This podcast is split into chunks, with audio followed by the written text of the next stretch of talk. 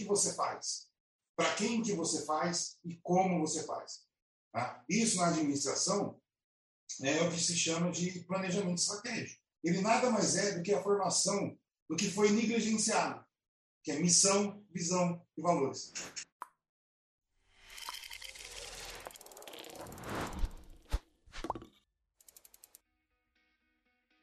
Sejam bem-vindos ao Jobcast, podcast das profissões.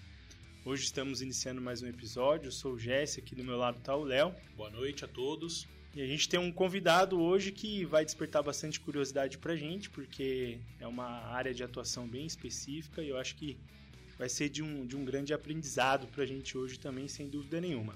Hoje eu sou uma página em branco. é isso aí, é isso aí. E para falar aqui com a gente, o nosso convidado, né, é o Alex Martiniano. Ele é sócio proprietário da Altera Marketing e Saúde e também é coach de desempenho. É um bate-papo hoje que vai ser bem interessante para a gente legal. entender como é que funciona esse universo. Seja bem-vindo, Alex. Obrigado, Jess. Obrigado, Mel. Muito feliz por vocês terem me convidado para a gente bater esse papo aí e poder ajudar pessoas a entender melhor como funcionam novas áreas, né? ou áreas antigas, mas que não são tão divulgadas, como consultoria, assessoria, mentoria, coaching então a ideia é que a gente conversar bastante sobre isso hoje. E fiquem à vontade para perguntar o que quiser, estou à sua disposição. Show de bola! E lembrando, não se esqueça aí de se inscrever no nosso canal, ativar as notificações né, para receber as informações, é, as atualizações que a gente faz, os bate-papos, enfim, todas as informações é, que a gente coloca aqui, expõe aqui no, no Jobcast. Eu acho que é importante a participação de todos. lembrando que isso é uma iniciativa independente e não tem qualquer relação com marca ou instituição. E as ideias aqui fica a cargo de, de nós, como idealizadores, né? E do, dos nossos convidados. Né? Então, assim, eu tô sendo pressionado para falar bastante, que ultimamente eu tenho ficado muito quieto, né? No último episódio eu... o cara não falou nada. então eu espero. Quando, quando, vem uma pessoa aqui muito interessante, o cara se afunda tanto ali na conversa que ele até perde as palavras. Ele até buga, né? Ele até, até perde buga. as palavras. Show de bola, mas é isso, Alex. Eu acho que a gente queria começar primeiro entendendo um pouco é, da sua profissão, como você começou, é, até onde a sua trajetória, até onde você chegou, como você escolheu essa profissão. Acho que seria interessante a gente começar é, desde quase praticamente desde o início. Então tá, Jéssica. Ó, primeira coisa que eu gosto sempre de dizer que é, é sobre vendas. Então, nós todos vendemos alguma coisa o tempo todo. Né? E as pessoas misturam um pouco vendas com negociação. Né? Negociação está dentro de vendas, claro, mas não necessariamente você, quando você está vendendo alguma coisa, você é um negociador. E, e eu sempre fui vendedor. Né? Meu, meus pais sempre trabalharam na área de vendas, meu pai é comerciante, na, a, sempre teve açougue, minha mãe também sempre foi envolvida com ele, eu, desde os 14 anos, eu trabalho. Né? Comecei trabalhando com meu pai, no açougue dele, e daí para frente eu não parei mais. Então eu sempre tive muito relacionamento com as pessoas. E na minha opinião, vender é basicamente você ter bons relacionamentos com as pessoas. E eu vim de Alfenas, né? Eu, eu morava em Alfenas, na cidade lá do sul de Minas, onde eu comecei a trabalhar, além de trabalhar com meu pai, depois eu passei por vários negócios. Né? Eu trabalhei com imobiliária, trabalhei com açougue, claro, eu trabalhei com pátina em imóveis, trabalhei em escola de cabeleireiro, onde tinha uma equipe de vendas de produtos de cabeleireiros. É, enfim, eu fiz várias coisas até começar no ramo da saúde, no, na odontologia e na medicina. Tá? Eu comecei em 2000, 99, na verdade, lá em Alfenas, onde eu comecei a trabalhar como vendedor de equipamentos odontológicos. Tá? E fiquei lá até 2006. 2006, eu fui convidado para assumi uma, uma, uma, região, comprei duas lojas, uma em Varginha e uma em Lamas, e fiquei por um ano lá só, como representante né, dessa, de uma determinada marca, que chama da Biatlante, que hoje é a maior do Brasil. E um ano depois, me chamaram para vir para Campinas, para assumir a gerência regional aqui, né, interior de São Paulo e de Minas Gerais. Bem, por que eu estou contando isso? É, quando me chamaram para esse desafio, eu, quando vim para Campinas, eu já tinha muita dúvida em relação ao entendimento de alguns profissionais na área de saúde em relação à questão de gestão. É, eles sabem que eles têm que vender alguma coisa, mas eles ficam muito aflitos e receosos em relação a isso. Usar o termo vendas na área de saúde. Então eu ficava muito em dúvida em relação a isso e comecei a perceber que eles não tinham uma gestão no negócio deles. Foi aí que eu comecei a fazer uma pesquisa e fui fazer um curso de gestão aqui em Campinas. É, quando eu fui fazer esse curso de gestão, um dos donos do curso virou para mim e falou: assim, O que você está fazendo aqui? Porque eu não era dentista, não era médico, o curso era específico para essa área. E como eu tinha relacionamento na instituição, eles me permitiram fazer o curso. E aí eu falei: Ó, vou fazer um benchmark. Né? O benchmark, como vocês bem sabem, é uma ferramenta da administração onde você vai em outros negócios para entender como são esses negócios para você trazer informações para o seu. Na odontologia e na medicina, isso parece um crime, entendeu? Então, quando você fala que vai fazer um benchmark né, na, na, área de saúde, parece um crime. Você não, parece que está sendo um espião, alguma coisa nesse uhum. sentido. E aí esse cara falou assim, mas não, é, não vou deixar você montar um negócio. E aí ele falou, vou chamar você para ser sócio do meu negócio, porque era um custo do Altera. Né? E a partir daí começou um relacionamento, nós começamos um relacionamento, eu fiquei na Davi até 2014, mas em 2010 eu comecei o relacionamento com o Altera. 2014 eu vim para o Altera, me tornei sócio e deixei a Davi definitivamente. Né? E daí para cá eu trabalho muito nessa questão, né, de ajudar profissionais a desenvolverem é, e desenvolverem os seus negócios na área de saúde, tanto médicos quanto dentistas, fisioterapeutas, enfim, com consultórios, clínicas, hospitais, a gente tem um, uma gama bem bacana de, de clientes e, dentro desse nicho da, da, da área de saúde. Quando eu vim para cá, né, quando a gente decidiu trabalhar isso, eu tenho um trabalho específico que eu, falo, que eu faço de Altero, que já já falo para vocês como que funciona. E a, a venda está no, no, no, meu sangue, vamos dizer assim, está né? no DNA. Mas não só no meu, viu, Jesse, Léo? As vendas, elas estão em todos os lugares, em todas as Sim. pessoas. Vocês aí estão vendendo uma ideia, entendeu? Sim. E não necessariamente vocês estão negociando essa ideia. Né? Não, tem, não tem negociação. Agora, as pessoas vão captar essa, essa ideia se quiserem ou não. Mas a gente o tempo todo está vendendo uma ideia. Essa é a minha paixão. Entendeu? Ajudar as pessoas a entenderem que estão vendendo o tempo todo. E esse pensamento de venda muda a regra do jogo, né? Não é todo mundo que tem esse tipo de pensamento Exato. de que todo mundo, é, todo mundo é vendas, todo mundo está vendendo a todo tempo. Exatamente. Tem gente que vende bem, tem gente que vende mal. Tem gente que vende um produto, tem gente que vende a hora.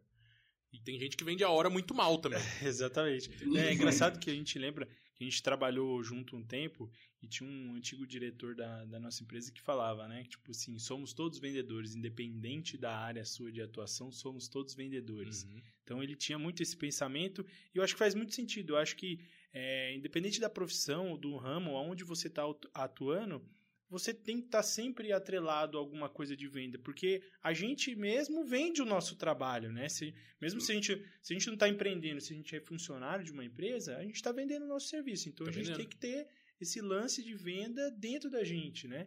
E uma coisa que despertou a curiosidade foi justamente isso. É, como a empresa de vocês é muito focada nessa parte de marketing de saúde, é, me gera muitas dúvidas, porque é uma coisa muito específica. Como que, como que o, os médicos, os dentistas encaram isso, né? Porque quando a gente fala assim, ah, de vender é, é, ou planejamento, ou melhorar a gestão nessa área de saúde, é, na parte odontológica, na medicina, assusta um pouco porque, por exemplo, um médico, ah, o que, que é vender mais? Sei lá, é mais paciente doente, né? E às vezes quem está de fora não, não entende muito essa ideia e, e, não é isso, na verdade, né? É, é assim, é o que eu enfrento o tempo todo, entendeu? Você tem aí profissionais que as pessoas chamam de marqueteiro, né? E quando a gente fala de marketing, a gente tem que entender muito bem o que é marketing. A maioria das pessoas pensam que marketing, marketing é propaganda né, e promoção, e, e não, necess, não, necessariamente não. Marketing não é só isso. Né? Uhum. Você tem ali um mix de marketing, e dentro do mix de marketing, a gente tem sete principais P's do marketing que a gente já ouviu falar, mas muita gente fala isso não é para mim, isso não serve para mim. Então, dentro do marketing, a gente fala de processos, de pessoas, de provas físicas, de preço, de ponto, de produto e de promoção.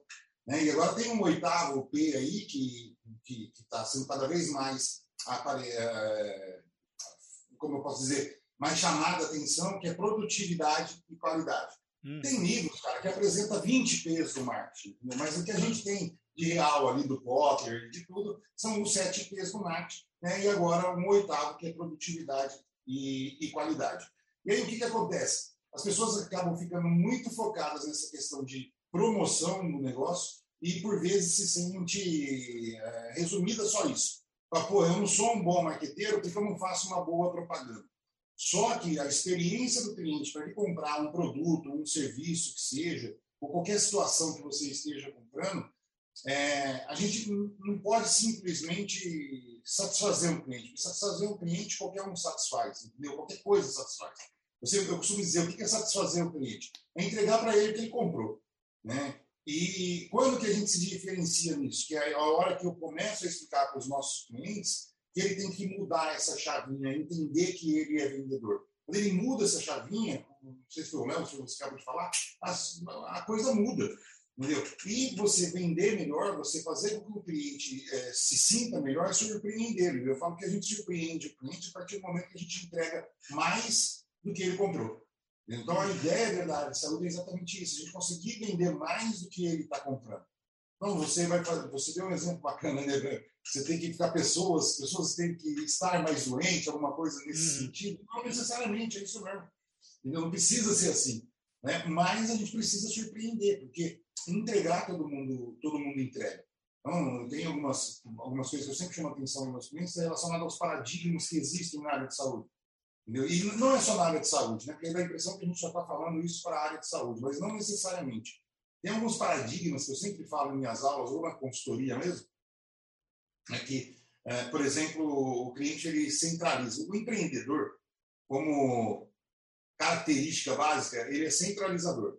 Então, ele sempre puxa as coisas para ele. E é uma das coisas que a gente tem que mudar na cabeça das pessoas. Ó, é, você não pode ser o centro dos negócios. E muita gente fala, pô, mas sou só eu e minha secretária. Não tem problema. Você e sua secretária, vocês são uma equipe.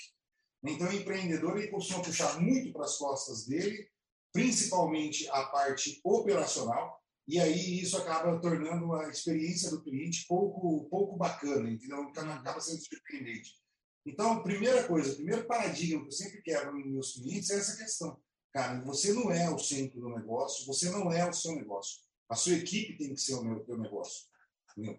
E aí tem várias outras, por exemplo, qualidade técnica, principalmente na área de saúde, mas eu acredito que na, na, em outras áreas também, né? quando a gente vai falar de engenharia, quando a gente vai falar de advocacia, quando a gente vai falar de qualquer uma das áreas, normalmente as pessoas quando são muito tecnicistas.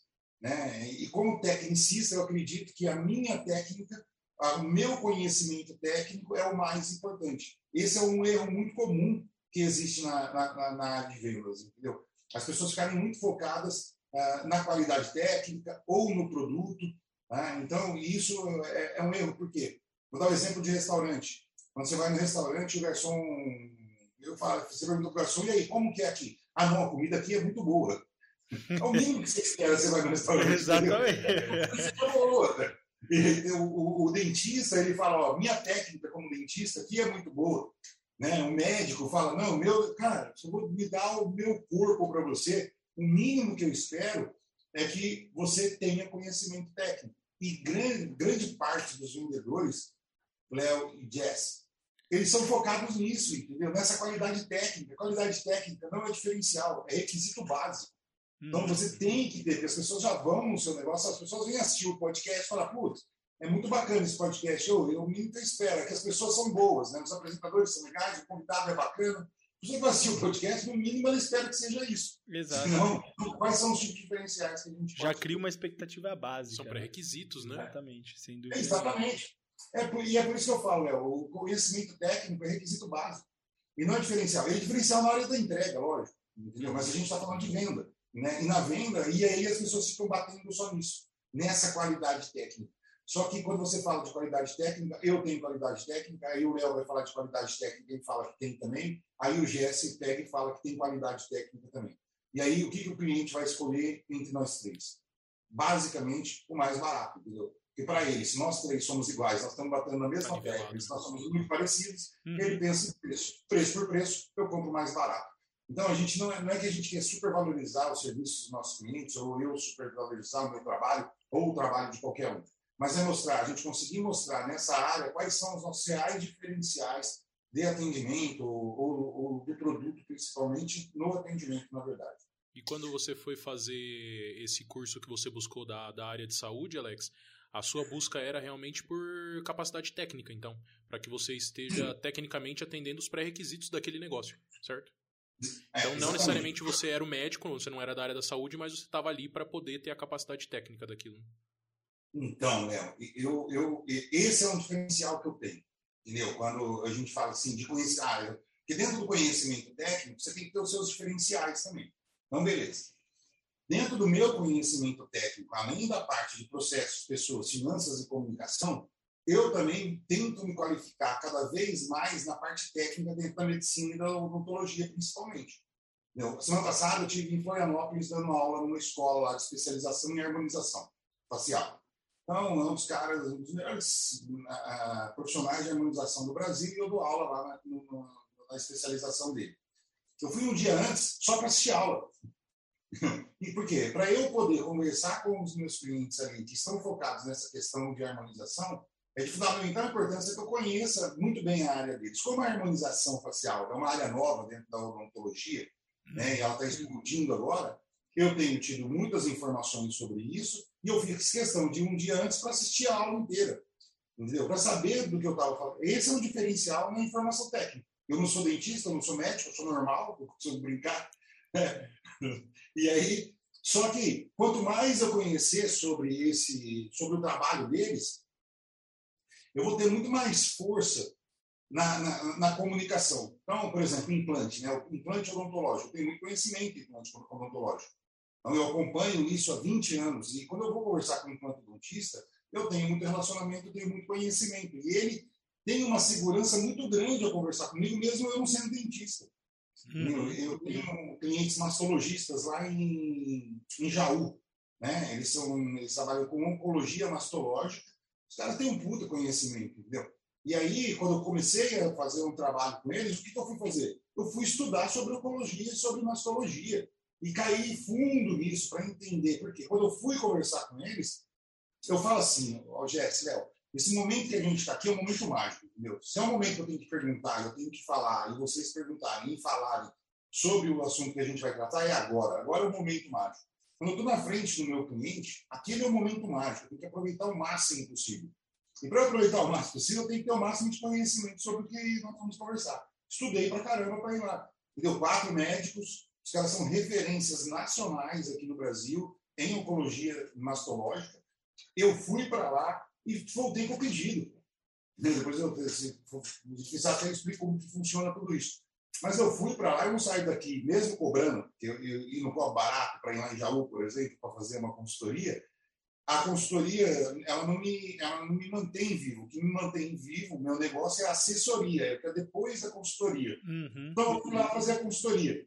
Cara, eu vou para lá para vender assessoria, não vou lá para brincar. Uhum. E para isso a gente precisa ter um, um, diferencial muito grande. O diferencial, no meu caso, é estudar outras áreas, ter outros entendimentos além da, de processos, pessoas, finanças e comunicação. Isso para mim é diferencial. É, eu, eu acho interessante, porque assim, se você for parar para analisar, é um conhecimento bem específico e faz realmente, como você mencionou, faz muita diferença você conhecer porque eu imagino como é que deve ser para você, de repente. Ainda mais numa área de medicina, né? É, é promover específico. alguma coisa ou tentar enxergar onde é, o seu cliente, é, de certa forma, está pecando para melhorar, é, enfim, o rendimento dele, ou a arrecadação, né, a receita dele, a gestão em, em si, né? Porque eles mexem principalmente com a, estrutura física das pessoas, né? O que, que leva a situação ainda mais delicada. Porque uhum. imagina, um dentista, é, bom, beleza, ele tem um aspecto é, diferencial técnico, mas outras características ele também tem que desenvolver justamente para não só focar nisso, ou às vezes ele até esquecer disso, né? Porque eu penso, imagina, pô, um dentista, o cara trabalha diretamente com a pessoa, e se ele arranca todos os dentes da boca da pessoa, ou vai fazer harmonização facial, como o Alex mencionou, e deixa a cara da pessoa torta. Então, assim, é, tem uma série de coisas que tem que vir junto, né, com o cara, né? Porque, assim, ele tem que ter a ideia de que ele está mexendo diretamente com a pessoa, com a estrutura da pessoa e além dele ser bom no que ele faz, ele tem que se preocupar com outras coisas que podem impactar muito, né? Perfeito. E sabe, Jess, eu sempre falo assim, ó, a gente tem vários paradigmas aí. Então, a, além de ser o centro do negócio, da qualidade técnica ser requisito básico e não só diferencial, a gente tem uma questão também de eu sempre enfrento, vou conversar com clientes, eles sempre me falam assim: ah, eu preciso de mais clientes. Cara, quando uma pessoa que já está muito tempo no mercado vira para mim e fala que precisa de mais clientes, isso me preocupa muito, entendeu? Eu estava numa, há uns dois anos atrás, eu estava dando uma aula lá em Curitiba e, puta, minha aula, eu, teve um lugar que eu dava aula todos os dias, né? Um, um lugar assim que eles fizeram lá, até esqueci o nome do, do, do, local. Mas era um tipo de um auditório aberto onde eu tratava de vários assuntos ali. E no primeiro dia eu tinha uma aula lá. A minha era a última aula, então foi, foi legal pra caramba. Mas o que acontece? Não tinha como entrar mais pessoas na aula, isso eu queria chegar. Entendeu? E aí tinha um casal que tinha vindo de longe, né? Esse casal, e não conseguia entrar nessa aula, eles só iam ficar lá aquele dia. E aí a moça da empresa falou: Alex, tem um casal que quer conversar com vocês, querem fazer uma perguntinha. Eu falei: não, faltava um tempo, falei: lógico, vamos conversar. E aí eles chegaram, tal, se apresentaram. Falei, então, a gente está com um problema sério de captação de cliente. Eu falei, você e o mundo inteiro, né? Com problema de captação de cliente. E o casal super gente boa, eu falei, então, a gente está nessa cidade, mas quanto tempo vocês estão lá? É uma cidade bem pequenininha, que fica entre Santa Catarina e Paraná. Aí eu falei, ah, eu conheço lá, tem um cliente, tá, então. A gente está lá, a gente está com um problema sério. Eu falei, mas quanto tempo vocês estão lá? Eles, 20 anos. Eu falei, puta, 20 anos é bastante tempo, né? E nesses 20 anos, quantos clientes passaram pela clínica de vocês? Eles olharam um para o outro e falaram, ah, uns 15, bem. É, uns 15 mil. Eu falei, você tem 15 mil clientes cadastrados, você está falando para mim que precisa de mais clientes. eles, não, eles, só, eles dois não conseguem atender um décimo disso no ano. Entendeu?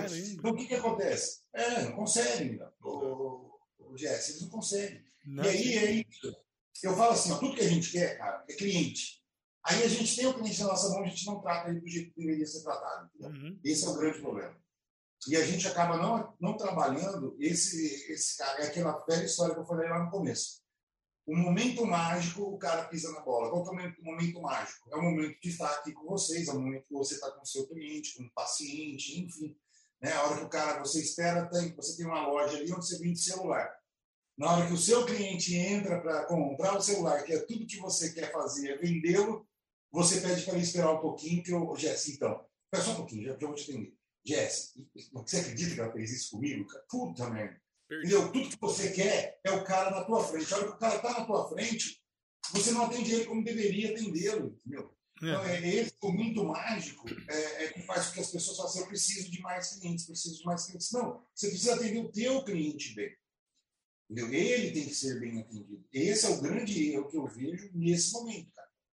Ah, então, as pessoas montam o negócio, não estão preparadas para receber o público, não tem um planejamento estratégico para entender aonde quer chegar. Eu estava conversando com, com, com, um amigo no final de semana exatamente isso, né, sobre uh, ele quer montar um negócio, eu comecei a explicar para ele, no meu entender, né, e a forma que a gente faz, como tem que fazer esse, esse, esse planejamento aí para poder criar um negócio. Então, outro, outro paradigma é isso Precisa de mais clientes. Não, necessariamente você não precisa de mais clientes. Talvez você precise tratar melhor os que você tem, ter uma experiência melhor nessa clínica, ou no seu consultório, ou numa loja, ou num bar, ou em qualquer lugar. É que eu vou falar muito clínica assim, porque é o meu linguajar né, mais, mais, mais comum, mas isso se aplica a qualquer tipo de negócio, a qualquer tipo de produto ou serviço. E essa palavra experiência, ela acho que resume esse negócio todo, porque vem muito mais forte hoje em dia esse lance da gente tratar o, o, cliente com uma experiência que ele valorize a ponto dele retornar, a ponto dele gostar. E muitas vezes o dinheiro não é o, a, o X da questão para você contratar um serviço ou contratar um produto. Muitas vezes é a experiência. Uhum. Então a gente vê vários exemplos aí hoje. O Alex pode citar milhares aí na, na, área da medicina, a gente pode citar milhares na área do nosso convívio. Por exemplo, cabeleireiro. É, eu vou num cabeleireiro que cobra três vezes mais caro do que, do que tem próximo da minha rua, mas a experiência lá é diferente. Uhum. Então, pô, lá eu chego, o cara me trata bem, ele não me deixa esperando na cadeira. Tipo, ah, senta aí, você vai cortar daqui depois dos três que tem ali.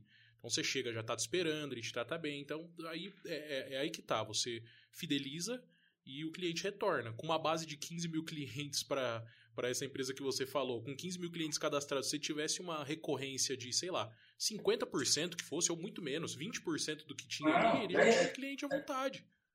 Léo, 10%. 10%, né? 10%. Suficiente, né? 1.500, imagina, é, 1.500 clientes para quem é, é profissional assim, é assim sozinho. Pô, é, é muita coisa. Se você, se você tem um.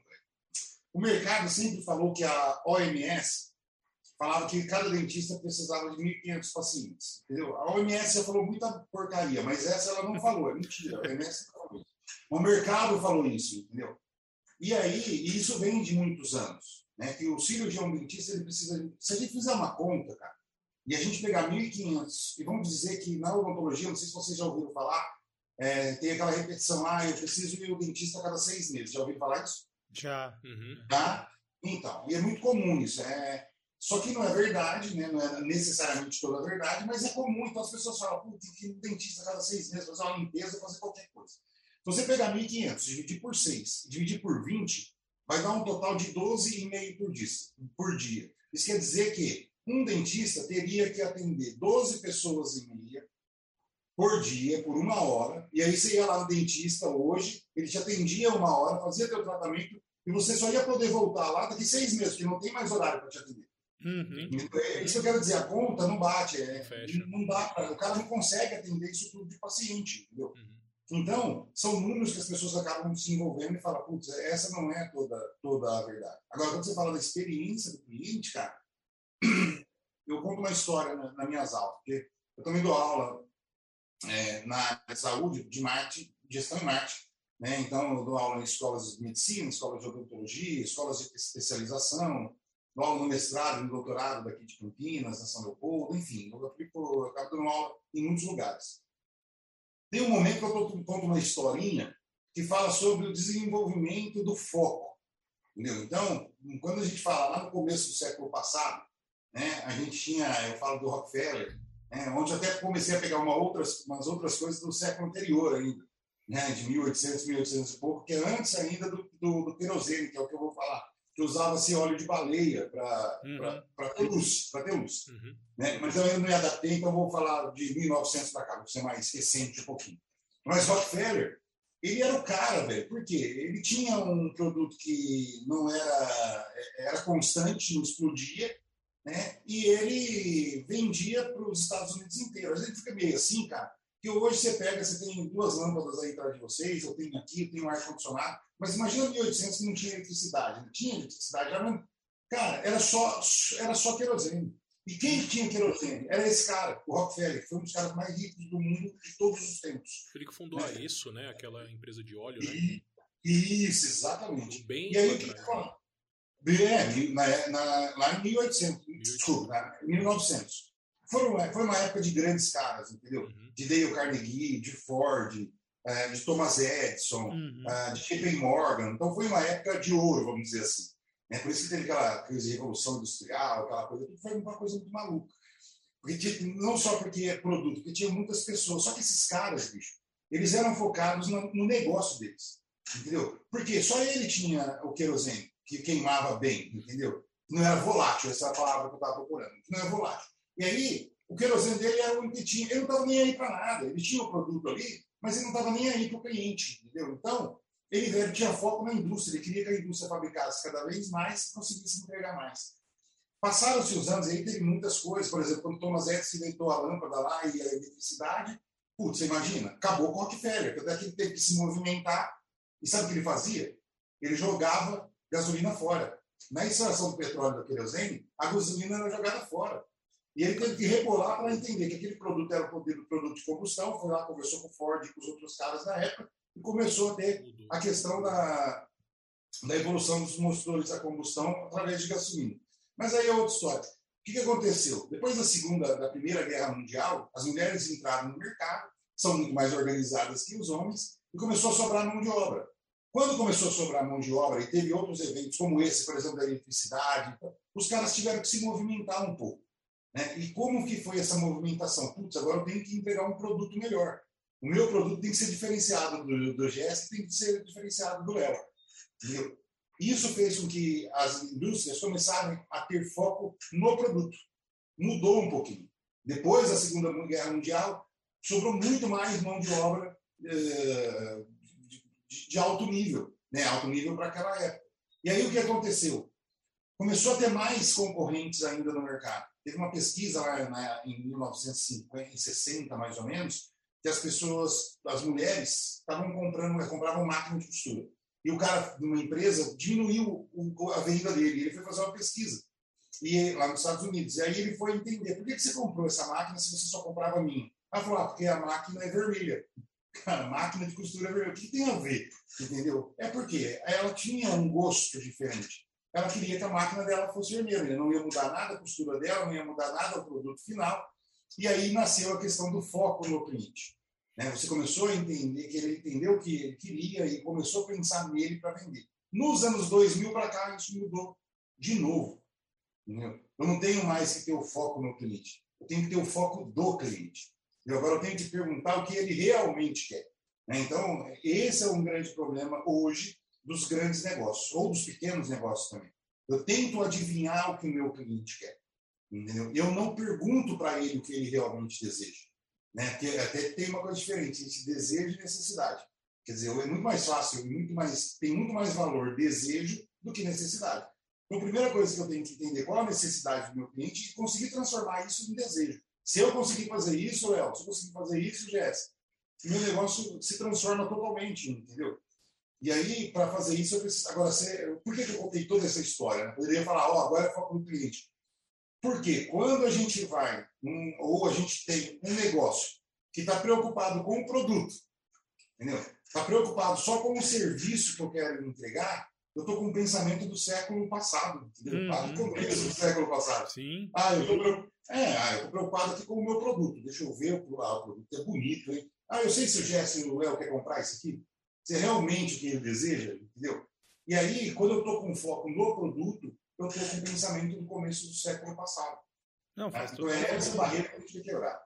Faz total sentido. Se for para analisar o que a gente estava conversando outro dia. Hoje, um estilo, por exemplo, de, de fornecimento de um Henry Ford já não, já não se destaca mais. Se fosse para implantar agora, na, na, condição atual. Você diz é. linha de produção, é, produz tipo, tudo, vai soltando. Massa. Massa. Soca o produto mais. na galera. E hoje é justamente isso. Eu acho que o, o, a grande sacada das empresas, né, principalmente nessa parte mais estratégica, é identificar é, o que o cliente deseja, mas também ajudá-lo ele a entender o que ele deseja daquele produto, daquela prestação de serviço, enfim, eu acho que esse é o grande diferencial de, de e mostra muitas empresas é, crescendo assim absurdamente por conta desse entendimento que elas têm. Isso hoje é muito comum na, na era digital, né? nas empresas digitais, que eles focam muito nisso, no, no desejo do cliente. Qual que é o desejo do cliente e o que eu posso propor de valor para ele, que ele enxerga isso como valor e ele vai pagar por aquilo. E as oportunidades estão, estão todas assim mercê para todo mundo. Tem oportunidades tem de monte. Acontece que a gente só percebe depois que alguém já criou alguma coisa, né? Depois que a pessoa já criou, você fala assim, puta, como é que eu nunca pensei num negócio desse? Por exemplo, a própria Uber, quando eles vieram sempre foi uma necessidade que a gente tivesse um serviço que concorresse com um táxi, que fosse mais barato, que fosse mais fácil, que desse possibilidade para ambos, pra, pra tanto para quem contrata quanto para quem trabalha, dar oportunidade de trabalho e dar oportunidade para você se deslocar mais barato. E aí essa necessidade virou desejo e depois a, a, necessidade aumentou ainda mais. As pessoas se veem quase que reféns de um serviço estilo Uber, de estilo 99 táxi que veio depois dos concorrentes. E agora que eles estão reformulando toda a estrutura de preço, tal, não sei o quê, as pessoas não estão gostando muito, né? Porque, claro, ficou mais caro. Mas é um serviço hoje que tem a necessidade. Como é que. Ah, tem gente que fala assim, caramba, como é que eu vou viver sem Uber? Exatamente, exatamente. É muito louco isso. Cara, vou dar um exemplo para vocês, ó. Ah, eu vou falar de preço porque se não puder depois vocês se viram. Ah, vou eu, falar à vontade. Aqui pode falar o que você quiser. É, eu, eu pagava, eu pagava, quando eu, antes, eu pagava 90 reais de táxi para ir para o aeroporto aqui em Campinas. Eu viajei para caramba, né? O, o Jess lembra, né, Jess? Uhum. Eu viajava muito, muito mesmo. E aí, o que eu fazia mais de uma viagem por mês, Léo, por semana, Léo, pra você ter ideia. Em 2017, eu fiz 71 check-ins em Viracopos. Caramba! É, dá mais de um por semana. Aí, o que, que aconteceu? O táxi, naquela época, custava 90 reais, cara, para ir até o aeroporto. Depois, mais 90 para voltar. O que, que eu fazia? Eu ia no meu carro. Entendeu? Eu ia no meu carro, deixava o carro que era mais barato que o táxi. Uhum. Eu fui para fui lá, para Floripa, semana passada, e eu peguei e falei, deixa eu dar uma olhadinha aqui. Né? Porque, porque eu, depois disso, ano passado, eu continuei indo com o meu carro. Não, eu tive a curiosidade. Eu, pá, colei, encostei e cotei o Uber. 30 reais, rapaz. Nossa. 29 e pouquinho daqui de onde eu estou até lá no aeroporto. Um. Não compensa, aí sim, entendeu? Não compensa nem deixar meu carro no, no, no estacionamento. Antes compensava. Então, apesar que é meu cliente que paga, eu penso muito no meu cliente. Né? Eu poderia chegar lá, mas não, eu penso nele. E outra, a comodidade de eu pegar o Uber aqui na porta de casa e ir até ali no aeroporto é brincadeira. Uhum, uhum. Penso justo. Uhum. É justo, porque todo mundo ganha dinheiro. Entendeu? Todo mundo ganha. Uber ganha dinheiro, o cara dono do Uber ganha dinheiro, uhum. quem ele compra o carro ganha dinheiro. Ah, mas não ganha uma fortuna. Tá bom, mas tá todo, a coisa tá rodando. Né? E quando vocês falaram de Henry Ford aí, você falou um negócio muito bacana, Jess, que é esse negócio de produção, né, meu? Então, ele era tanto, é, é, a época de Ford foi tão preocupada com o produto que tem uma conversinha, uma, uma, uma, frase que fala assim: você pode escolher qualquer cor desde que seja preto. Ah, é, é, não, você pode escolher qualquer cor do carro. Por quê?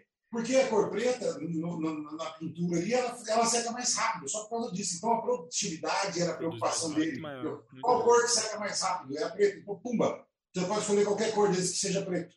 Entendeu? Então, cara, isso mostra o quanto ele era preocupado com o produto. Sim. E, não com o cliente.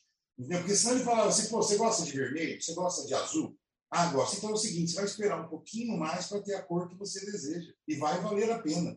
Entendeu? Então, quer dizer, essa mentalidade de, de, de foco no produto ali me deixa muito, muito atento em relação aos negócios que existem hoje. Entendeu? É, não, sem dúvida. Eu acho que hoje, hoje se fala muito de jornada do cliente. Jornada do jornada cliente. Do cliente. Jornada do cliente. A experiência que o cliente tem desde a hora que ele entra dentro da, da estrutura da sua empresa para a gente fornecer um produto ou serviço até a hora que ele sai. Né? E a gente espera, obviamente, que esse ciclo volte e, lá do início e ele tem uma outra jornada. Então, é, as empresas hoje focam muito nisso, cara. É impressionante como mudou esse mindset da, das empresas de focar nisso, não só no produto, porque às vezes você desenvolve um produto, vai, do caramba, assim, ferrado, mas não tem aplicação nenhuma para a pessoa. Às vezes, tipo assim, ah, é muito comum a gente ver, tipo, uma empresa desenvolver um produto que tem 20, 30 tipos de recursos diferentes, aí quando ela vai ver, o cliente usa um, dois. Né? Então, assim, por quê? Não foi preocupada. Ela focou só no produto, em ter um produto diferente, mas esqueceu de tentar entender o desejo do cliente dela. É, muitas vezes você aumenta muito a complexidade do negócio, não era necessário, não era o que seu cliente precisava. Você podia ter feito mais simples, barateado, e a experiência ia ser melhor, ele ia estar mais feliz e ia estar ganhando mais dinheiro. Exatamente, exatamente. É, é o tal do valor, entendeu? E a gente criar valor. O que acontece é assim, Jess. Hoje a gente tem muita a gente tem muita informação e pouco conhecimento. A verdade é essa. Entendeu? Então você tem com o advento das redes sociais, das mídias digitais, da acessibilidade, né? Quando se imaginou a gente está fazendo um, tendo uma conversa dessa, entendeu? É, dúvida. É, não se imaginava isso. Eu, eu trabalho com online já tem um tempo. Então, o ano passado não foi um ano assustador para mim, porque em 2017, quando eu fiz essa quantidade de check-in, e eu cheguei em casa, meu cachorro começou a rosnar para mim. o meu chinelo havaiana estava menor. Entendeu? Eu falei, opa. Tem alguma coisa ah, errada, pô? Ah, tem alguma coisa errada nisso aí, né, Eu comecei a fazer o online. Eu comecei a trabalhar. Em 2018, a gente começou o online. E quando o ano passado foi o nosso auge? Porque a, maioria das pessoas começaram a entrar nisso. Né? Então as aulas melhoraram e eu já eu tive uma oportunidade muito boa, porque como eu já estava acostumado com online, com algumas aulas online, eu não tive problema o, o ano passado, entendeu? Em ministrar as aulas, né? Porque a gente tem muitas pessoas que estavam muito acostumadas a dar aula presencial, eu também dou muita aula presencial, mas eu já estava inserindo no digital. Então, e nem com aula gravada, com aula ao vivo mesmo. E isso né, me, deu uma vantagem muito grande. Mas, o que, que acontece?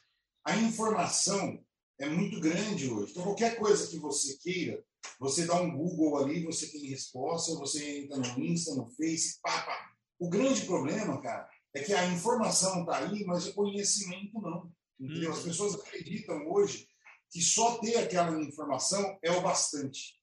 Então, quando a gente fala da jornada do cliente, algumas pessoas já entendem mais ou menos, porque elas foram informadas em relação a isso. A jornada, igual nós estamos conversando agora. Ah, você tem uma jornada do cliente. Puta, a experiência do cliente tem que ser bacana. Tá, mas o que é essa experiência do cliente, hum. entendeu? Então, onde que começa isso? É, e, e, aí é que se tem que ter um pouco mais de tempo, dedicar um pouco mais de tempo a ter mais conhecimento para poder criar, ter alguns resultados. Por exemplo, aonde começa a jornada do cliente? Ele começa lá na casa dele. Se você, o seu negócio realmente está num bom local, quando a gente fala de ponto, né? ponto praça, que é um dos P's do marketing lá. Será que o teu ponto, a praça onde você está, realmente é conveniente ao seu público-alvo? Então, começa por aí. A jornada do cliente começa onde você está e onde ele está.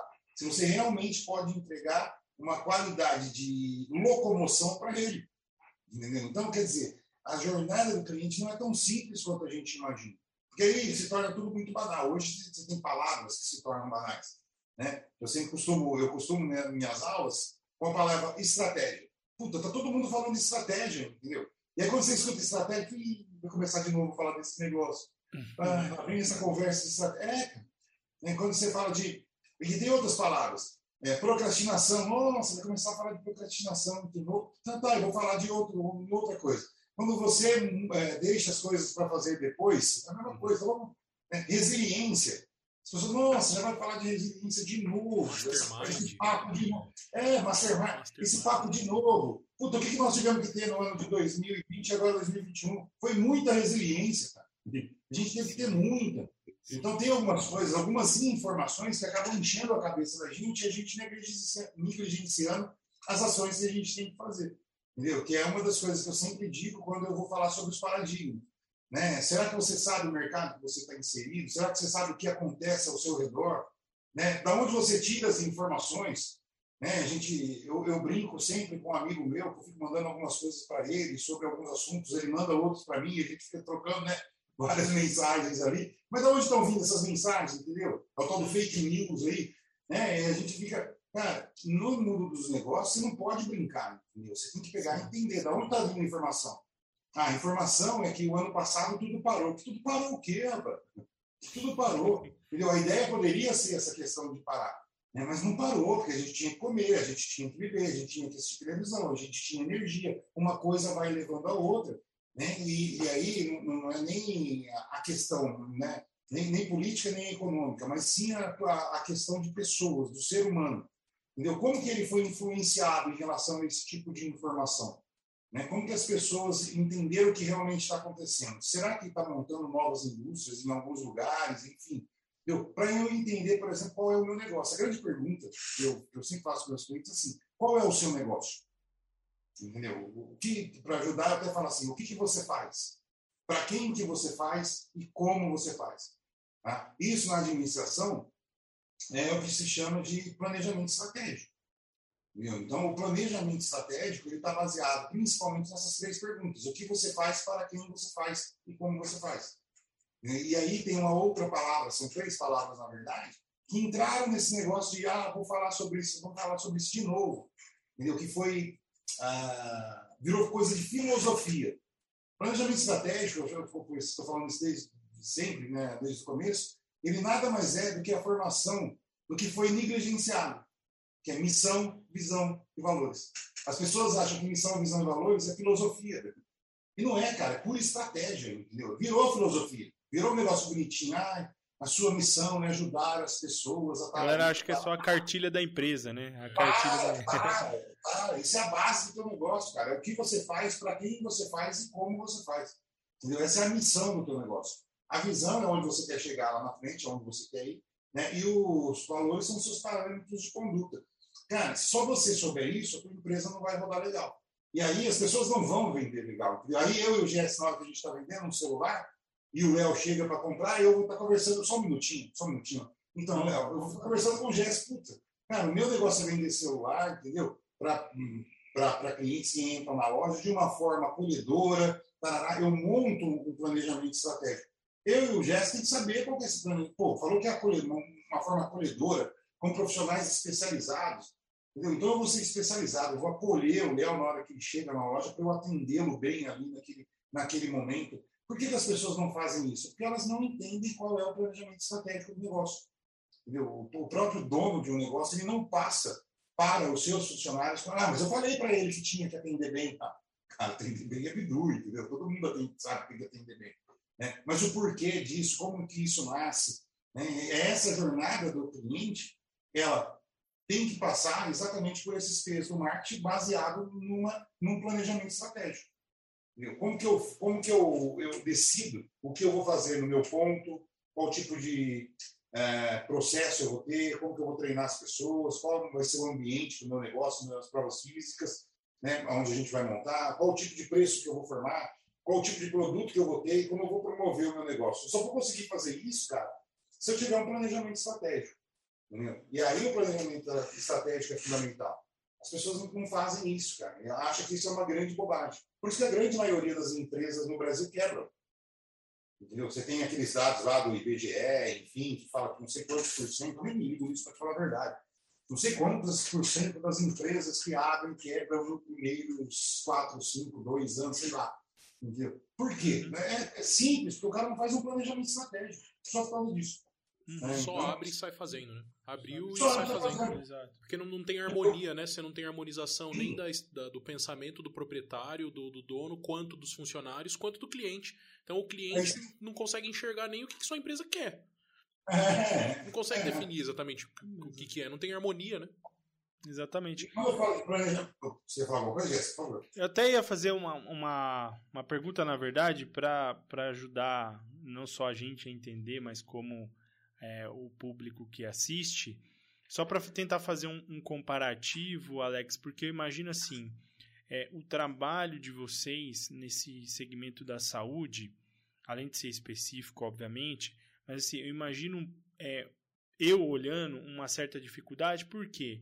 Porque eu entendo que assim, o requisito técnico que a gente conversou aqui no início, ele é muito elevado, porque imagina, eu, eu faço a análise por mim. Se eu vou no dentista, por exemplo, Você está falando especificamente da área da saúde. Isso, isso. É só um comparativo para a gente tentar entender um pouco a dinâmica e a, a dificuldade que a empresa dele enfrenta, talvez para uhum. elaborar isso bem, bem feito para ajudar o sucesso da, dos clientes deles, né?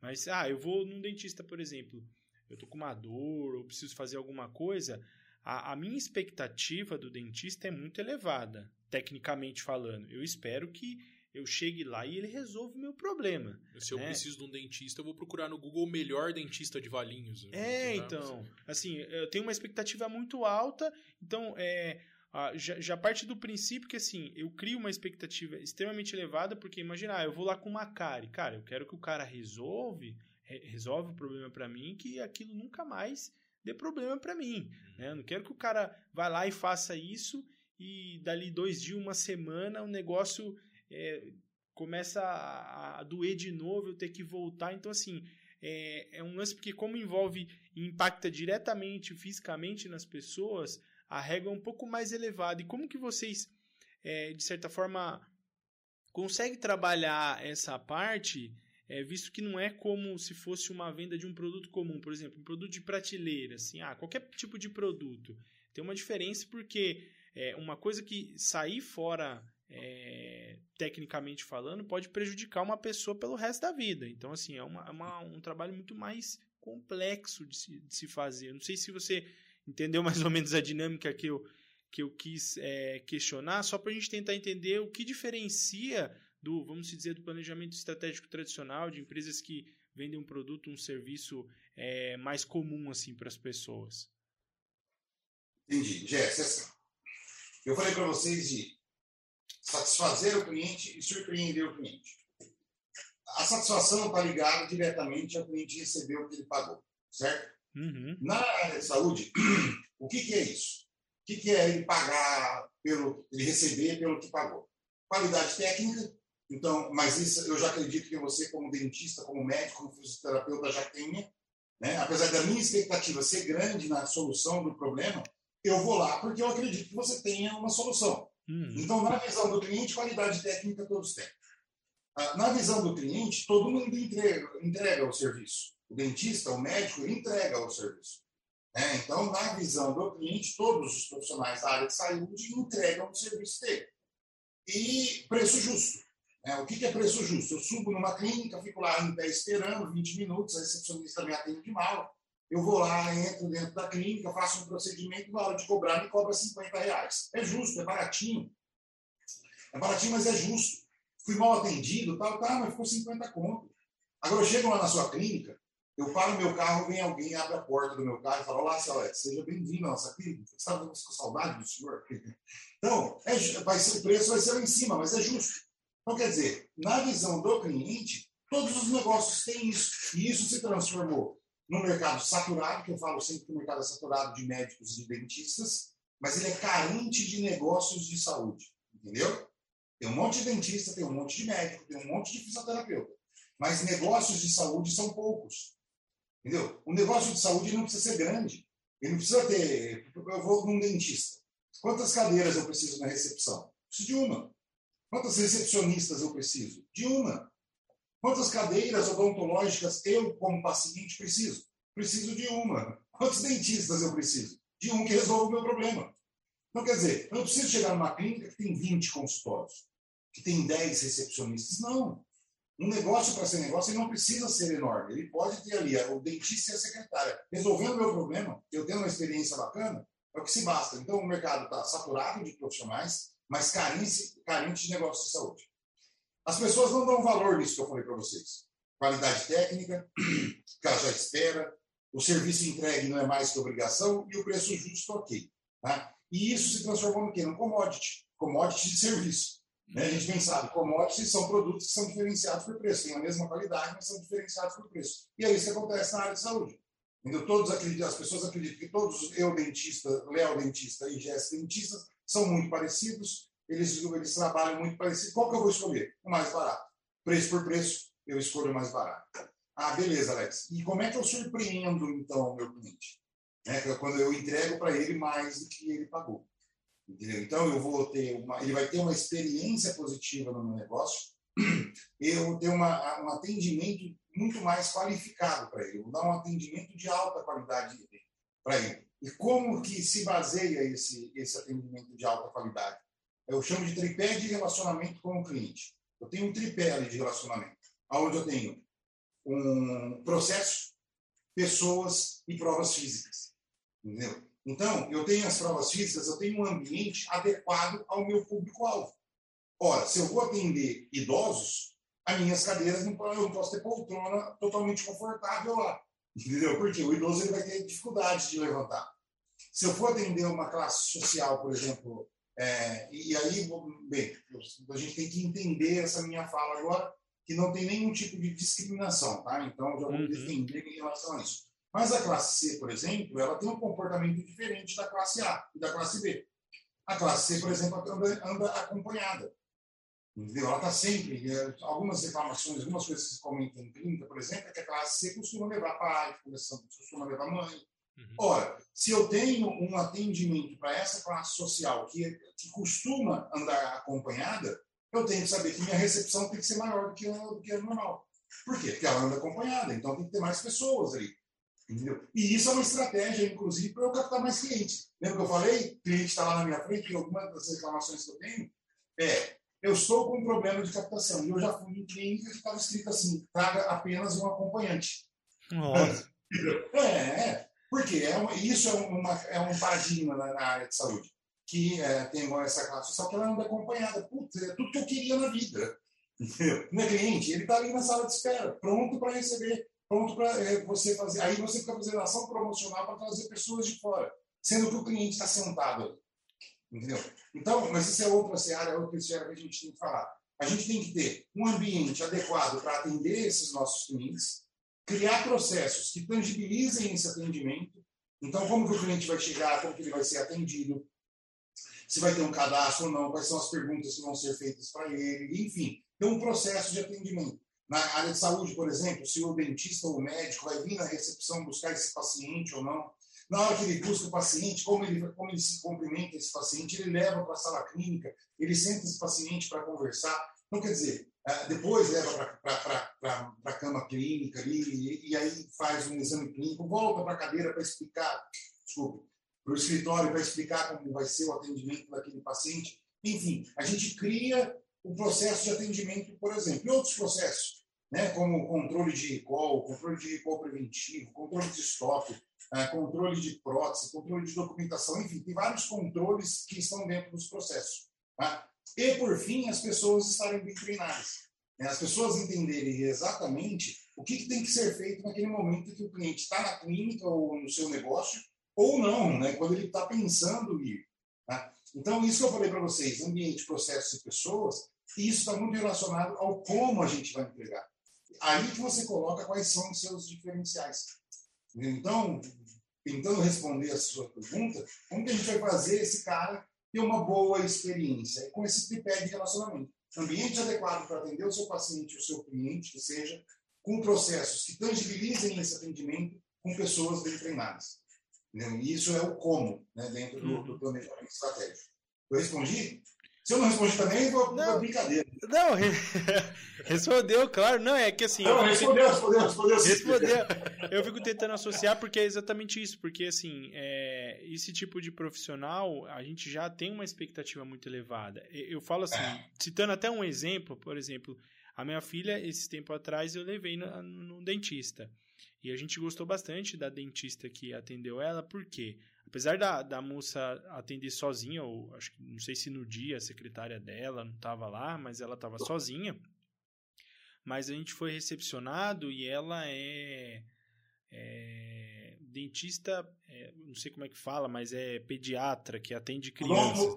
Odontopediatra. Odontopediatra.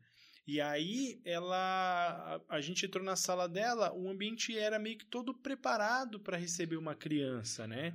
Então tinha é, brinquedo para a criança se habituar ao ambiente. Então era tudo muito, muito mais é, preparado, voltado para a experiência da criança, para facilitar é, o atendimento dela com a criança. E a gente achou bem interessante porque antes de, de fazer a consulta com a minha filha, ela sentou comigo, com a minha esposa, e conversou e explicou como é que funciona, que saber é, algum, algumas coisas do histórico da, da nossa filha, é, a parte de escovação, ensinou a gente como é que faz, o que, que a gente tem que se preocupar. Então, assim, foi uma jornada bem legal que a gente teve de experiência, onde ela, ela deu informações para a gente, para a gente entender como é que funciona esse universo, para a gente contribuir com ela, para que o serviço dela saia bem feito. Então, achei, achei muito interessante porque ela nos envolveu com isso. Né? Diferente de sei lá, é, pode ser, tem dentista que simplesmente, ah, vai atender a criança, põe a criança lá na mesa, olha, e, ah, tá bom, beleza, vai embora. É, Não, ela, ela envolveu a gente no negócio, então mostrou um cuidado totalmente diferente. Mas olha que legal, no que o Alex falou, nos três pontos que ele falou, em nenhum momento ele falou do, do serviço em si. É, exatamente. Em nenhum momento você tá falando, porque, porque é o pré-requisito que você falou. O mínimo ali é você cumprir aquele serviço. É o mínimo. Exatamente. E daí, no caso da dentista, eu achei bacana que, assim, além dela ter um ambiente preparado para criança, ela também tinha um é, uma forma, um ambiente próprio de comunicação preparado para os pais. Uhum. Porque eles também são clientes. Uhum. Eles não estão eles não estão é, tendo serviço ali de dentista, mas são eles que vão trazer a criança depois, né? Sim, sem dúvida. Não, acho Ô, Léo, pode falar, Jéssica. Manda ver, manda ver. O Léo falou uma coisa aí no final agora, tudo que o Léo falou, concordo em número, gênero e grau, mas no final você falou uma coisa que eu, que eu sempre não que eu bato de frente, mas que eu tenho alguns problemas em relação ao entendimento. Quando a gente precisa dividir público-alvo, cliente e paciente. Então, na odontologia e na medicina, desde a da faculdade, eles atendem, eles entendem que tudo é paciente. Uma vez eu fui dar uma aula, foi muito legal, porque muitos dos professores que me ajudaram a me desenvolver profissionalmente lá em Alfenas estavam sentados assistindo uma aula minha, uma palestra minha. Vocês imaginam como eu fiquei, né? Eu era vendedor lá, que eles me ajudavam a vender produtos e equipamentos odontológicos para os dentistas, e no, no momento atual eu estava dando aula para eles sobre comportamento. Então, para mim, foi muito emocionante. E teve um lá que perguntou para mim, né, falou, Ness, você está falando aí cliente, público-alvo, né, paciente, mas aqui dentro a gente só tem paciente.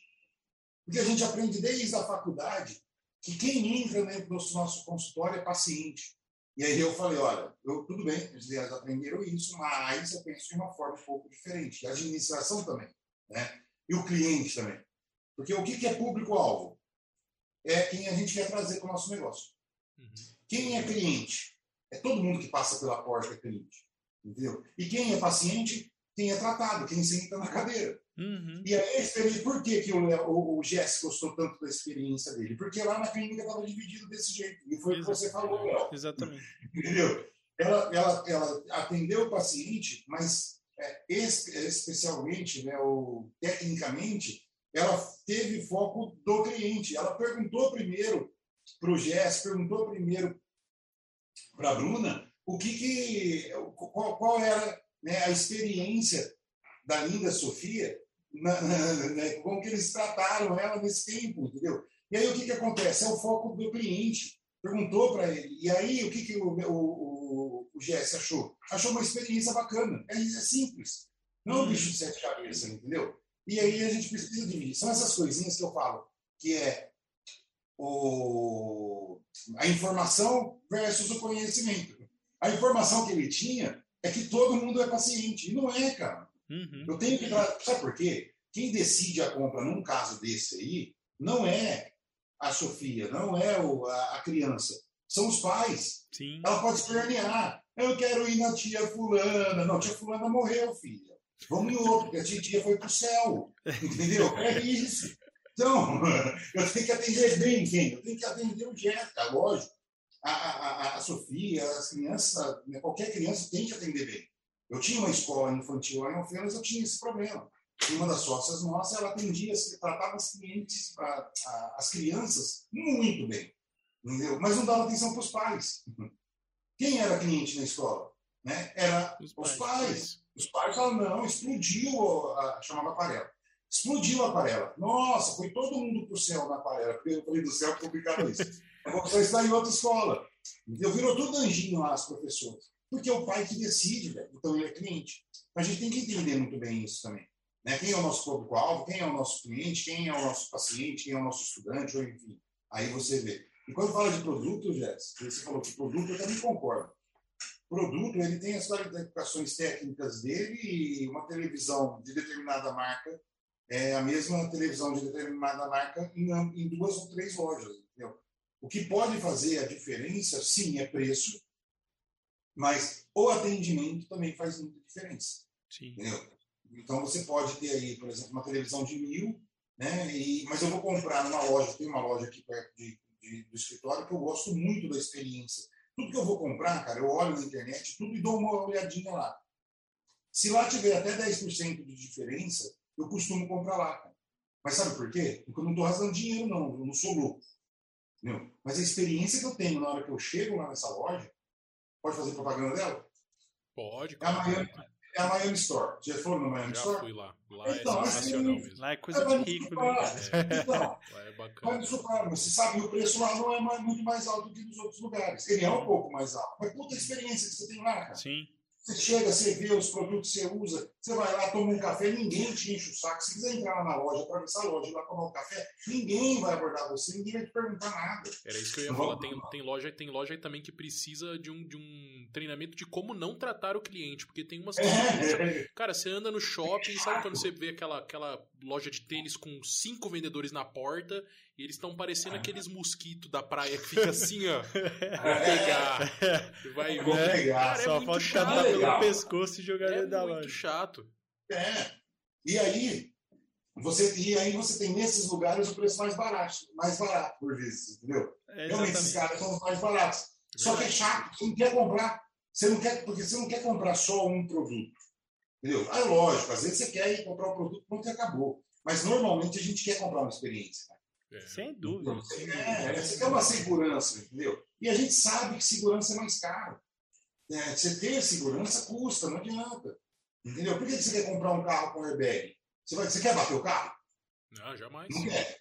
Não quer. Bater o carro nunca na vida. Mas eu quero segurança. Por isso eu pago mais caro. Hum. Por quê? Porque eu estou pagando pela segurança. Hum. Não é porque eu estou pagando que eu quero bater meu carro. Ah, vou bater meu carro, tem airbag. Vou bater, vou experimentar. Não, eu não bato. Mas se eu bater, tem um airbag. Aí eu compro segurança. E eu pago mais caro por isso. Sim. Então, é, é, essa experiência tem que ser por aí. A gente, a gente tem vários benchmarks aí para utilizar. Você pode pegar. Outro dia a gente estava conversando da, da Apple, né? Sobre questão de, do serviço que ela oferece para os clientes. É, eu sou um usuário, sou um cliente, sou fã, porque eu acho interessante esse diferencial que eles têm, mas a gente tem outros exemplos aí. O Alex mencionou da própria Miami Store, né, que é uma loja de departamento. Você pega ah, no ramo de alimentação, Outback. Pois é. Que é um exemplo legal. O Outback, cara. Você vai lá, bicho. É, você não tem o, o, o, o garçom chegando para você e fala assim: não, aqui a comida é boa. não, é o mínimo que você espera, né? É o mínimo. É o mínimo que você espera. Então, assim, é, é, toda a experiência que você tem, né? Da, de como você chega, como você é abordado, enfim. É toda um, uma dinâmica que, que gera essa experiência extremamente positiva para o cliente. Eu posso falar, por exemplo, de mercado de aviação se eu tenho escolhas para fazer de preço lá e é, sei lá, se eu tenho Gol, Latam e Azul, se a Azul tiver uns 20% mais caro, eu vou na Azul porque viajar de Gol é um ah. Nossa, cara, que experiência ah. ruim, velho. É, é, pequeno, é apertado, na Azul você é bem tratado, você recebe uma bolachinha, uma balinha, não sei o que, que é uma água, é totalmente você diferente. Vai ficar metendo muito pau, senão depois a gente é processado, hein? Ah, não, mas sabe, então tá bom, eu vou ajudar você. Porque se, se eles vierem, eu processo eles. é, eu viajei por, por ela, outro dia eu fui para Imperatriz. Pelo amor de Deus, cara. Eu meço 1,93m, certo? Eu estava totalmente desconfortável. É, é, não é humano, entendeu? Então, eu fui daqui, nós somos de Campinas até Brasília, Brasília Imperatriz. Foi uma das piores viagens que eu já fiz até hoje, entendeu? Por falta de espaço. Não, eu não quero deitar. Exatamente. É, é, eu quero um pouquinho, meus 5 centímetros ali de direito que você tem, porque eu não sou alto, alto, mas 93 não é aquela loucura, entendeu? Hum. Agora, e a experiência foi muito ruim, concordo com você. Vou fácil pela Blue, para não falar. Mas... para não falar é, a marca, é a Blue. Não, cara. E algumas empresas começam assim: vamos começar agora o nosso serviço de venda a bordo. Ah, na Blue, vem aquele monte de snake que você repete, tem coca, vem a. CVzinha, pá, é totalmente diferente. Totalmente, Não, totalmente diferente. Agora, ô Jess, você, falou, você deu um exemplo aí, cara, que eu, que eu sempre dou nas minhas aulas, entendeu? Tem um momento que eu vou falar da experiência do cliente e eu falo assim, ó, qual é a melhor costelinha de porco de barbecue que existe no universo? Aí todo mundo fala Outback, entendeu? Uhum. Ah, Outback, Outback. Não é, a minha é melhor. Então, a pessoa dá aquela risada tal. Sabe qual é o problema? E realmente ela não é a melhor costelinha de barbecue que existe. Deve ter muitas melhores, né? das nossas avós, das nossas tias, deve ter muito melhor. Entendeu? Da mãe do Fabão. Então a gente tem umas, umas, umas coisas sensacionais aí. O que, que acontece? A experiência que a gente tem na Outback é tão boa que faz com que a gente imagine que a costelinha é melhor. Sim. Entendeu? Pô, você, faz, você fica, eu não fico nas fila, na fila de espera de restaurante nenhum, odeio ficar na fila de espera. Mas, pô, quando você fala assim, ah, vamos no Outback, eu já comecei a imaginar. Eu não vou ficar na fila de espera. Eu vou ficar lá fora tomando chopp, é diferente. É, chopp, e aí serve é, é, e você tá ali esperando, depois a gente toma um chopp, bate um papo, tá ali, tá lá. Aí toca o pager lá, aí você vai lá para dentro. Quando você chega lá dentro, você é recepcionado pelo garçom. Sejam bem-vindos, eu sou o fulano, eu sou o Alex, e esse aqui é o meu assistente. Ô, o garçom tem assistente, cara.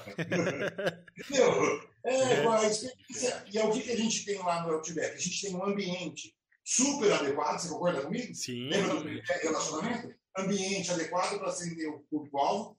Eles têm um processo que funciona. Qual que é a primeira coisa que você tipo, que acontece quando a gente senta na mesa e o garçom vem? Vem o pãozinho. O pãozinho já. É, é processo, todo Outback que você for aqui no Brasil é assim. Uhum. E as pessoas são muito bem treinadas. Né? Os garçons são muito bem treinados. Uhum. Então você paga muito mais caro, não pela costelinha, porque a costelinha você vai lá no supermercado, deve, deve ter, não, tem lá, da Seara, da Sadia, sei lá o que, que é, já está pronta. Você chega em casa, faz, é igualzinho no Outback, cara. Entendeu? Exatamente. Só que eu não quero fazer isso. Você quer ir no Outback, não é pela costelinha. É pela experiência que a gente tem lá. Entendeu? Não é pelo show. Show tem show de lá em todo lugar. Entendeu? Exatamente. Então, mas você fala, não, o, o chopp de lá é diferente. Diferente por quê? Eles colocam um pozinho no chopp? Não, cara. Não faz. É, pozinho, é tudo que envolve, né? É tudo que envolve. É Eu acho que, que exatamente isso que, que você mencionou, e acho que o, a, a, importância que tem da, da empresa conhecer o, o público-alvo dela, né? Porque assim, você pega, por exemplo, esse exemplo que a gente está citando do Outback, você paga mais pela experiência que você tem, que é diferenciada, mas é, eles têm que. A, a, estratégia da empresa é entender isso, porque não é para todo o público. Tem gente que não está disposta a fazer esse tipo de coisa, né? Uhum. Então, é, o que eu vejo assim, por exemplo, pelo menos as coisas que eu, eu tenho estudado é que é o grande problema da maioria das empresas, que é, poucas vezes, e a chance de um, de um cliente não retornar para você, acho que a, a menor das possibilidades é por conta do preço que ele está pagando.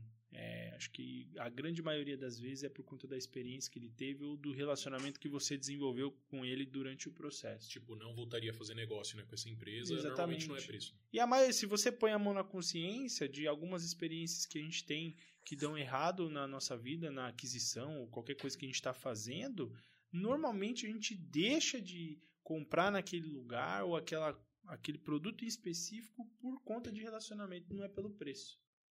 É, é impressionante, é um negócio muito. E, e, a maioria não enxerga isso, acha que, tipo assim, ah, não, que é, eu tenho que dar mais desconto ou vender mais barato, senão eu perco o cliente. Não é, cara. Eu acho que muitas empresas perdem a oportunidade de crescer e de adquirir, ter esse lance dos clientes, porque é, se posicionam errado e se definem errado e, e acham que enxerga o cliente de uma maneira que realmente não está certa.